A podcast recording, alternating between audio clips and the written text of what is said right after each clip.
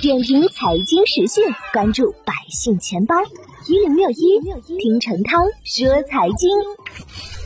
近期，包括工商银行、建设银行、招商银行等商业银行出现了三年期存款利率和五年期存款利率几乎一致的现象，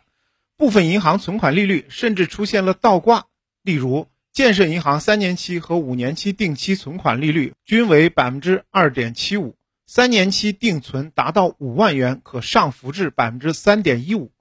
中国银行三年期定期存款最高利率为百分之三点一五，五年期定期存款最高利率则为每年百分之二点七五。此次中长期存款利率为何出现倒挂呢？究其原因，主要是银行认为未来资金面将持续宽松。通过滚动融资方法筹集资金的成本要明显低于锁定利率的长期定期存款。除了目前的货币宽松、短期流动性充裕等因素，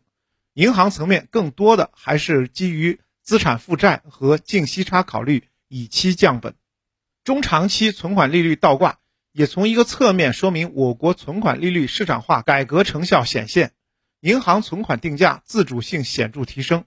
国家放权给银行，在政策范围之内，商业银行在参考央行存款基准利率的基础上，根据市场资金供求和自身资产负债结构等因素，对存款进行合理定价，提高市场资源配置效率。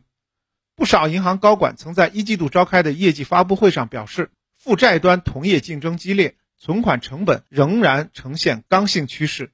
不过需要注意的是，不同银行之间差异还比较大。尽管市场预期货币供给比较充裕，但部分银行为揽储而提高存款利率的行为依然存在。面对存款利率的实时变化，需要存款的居民不仅要基于收益率对银行的存款利率进行考量，还需要结合考虑自身的实际情况来进行灵活的资金配置。点评财经时讯，关注百姓钱包，我是程涛。